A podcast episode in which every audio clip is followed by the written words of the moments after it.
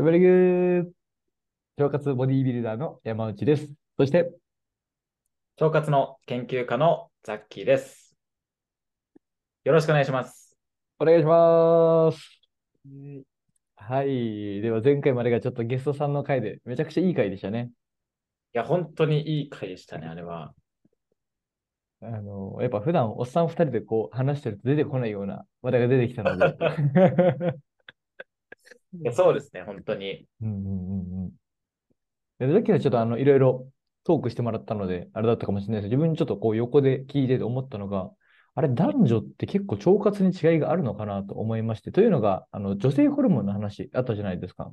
はい。腸とホルモンはすごい密接に関係してて、また、このホルモン自体がそもそも違うってなると、男女でももしかしたら腸活のやり方違ったりするのかなっていうので、まあちょっと女性ホルモンと腸、そしてまあ広くは男女の腸活の違いみたいなのを今日は聞いちゃってもいいですか？はい、わかりました。そこで言うとですね、おうんまあ、まずはいつも通り、いつも通りね。じゃないですけど結論ファースト。男性的だな。で、まあ、正直、その男女ですごく腸腸内環境を整えるためにやることとしては、あんまり変わんないですね。おー。はいはいはい。それこそその、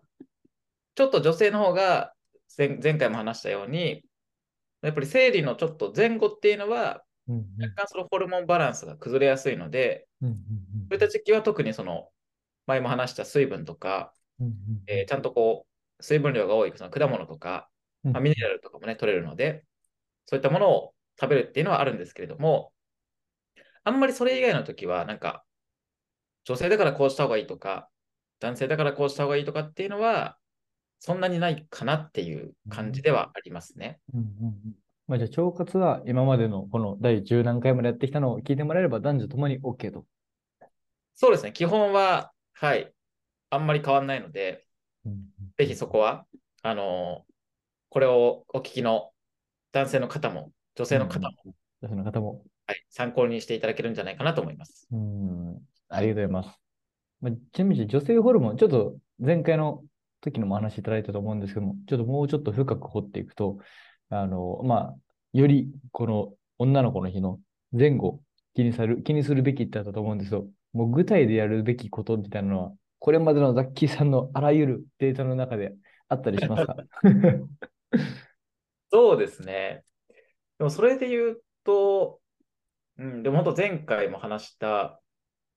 えっと、あの、やっぱり一番本当多くその生理前とかは特にいただくのが、便通の悩みなんですけれども、あうん。の、自分の場合は、これまで多くいただいいただいた悩みが。うんうん。で、その、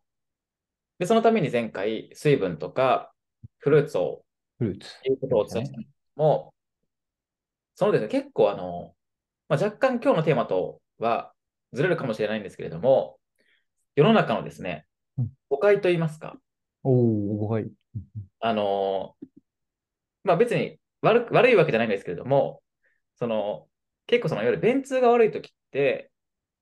この水をちゃんと飲もう、まあ、水分をちゃんと取ろうって結構言われます。言われますね、言われますね。うん。そんな気してました。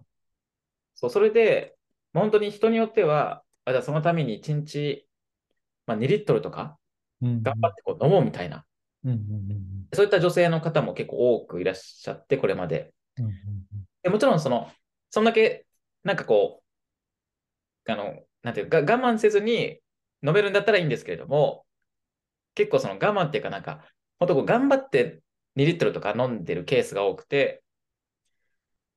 で、そういった時はですね、ちょっとこう伸びすぎになっちゃったりとかすることも多いんですよ。うーん。はいではいつですね、そのいわゆる便通とその水分量の関係を調べた研究があるんですけれども、おはい。それによるとですね、その、あんまりその水分量は、なんかそこまで関係ないかもみたいな、へえ。そうなんですよ。本当になんか1日に 500ml とかね、それぐらいだとちょっと少なすぎるので、うんうん最低限1リットルとかは飲んでおいてほしいっていうのはあるんですけれども、なんかそこまで飲めてるんだったら、その水分を増やすっていうよりかは、前回も話した通り、その水分量が多い食べ物ですね。おおー、まあ、フルーツも含めて。そうなんです。なので、そのフルーツとか、まあ、あと結局うん野菜とかになってくるんですけど、おーそういったものを多く食べている人の方が、その便通はですね、良くなるっていうことが分かってたりするので、うんうんうんうんなのでですね、えーこの水分、もし今めちゃくちゃこう、頑張って飲んでるけれども、そんなになんかこう、便通的に影響ないっていう場合は、水分はそのままでいいと思うんですけど、もうちょっとこう食事のですね、まあ、こうちゃんと水分量が多い、えー特にやっぱりおすすめは果物なんですけど、そういったものをね、取ってもらったりとか、っていうことですね。なるほど。あいりがとうございます。いやでも水分、これでも結構男女で意外と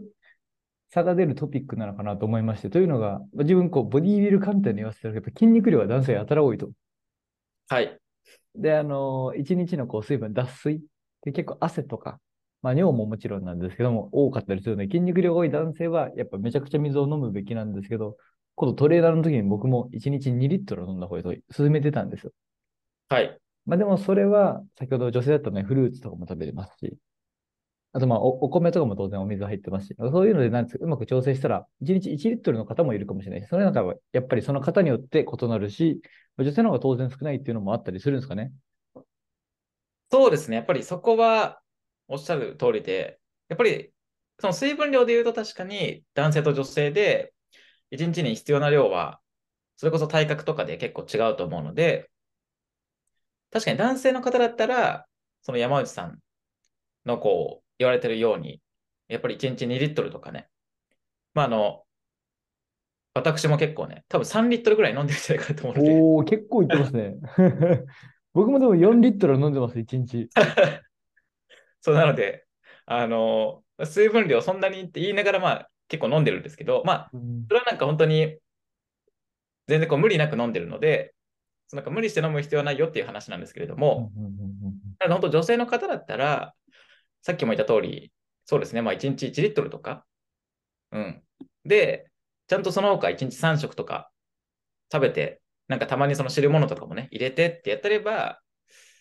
あの、そんなにこう水分不足とかは心配ないのかなとは思いますね。うんうん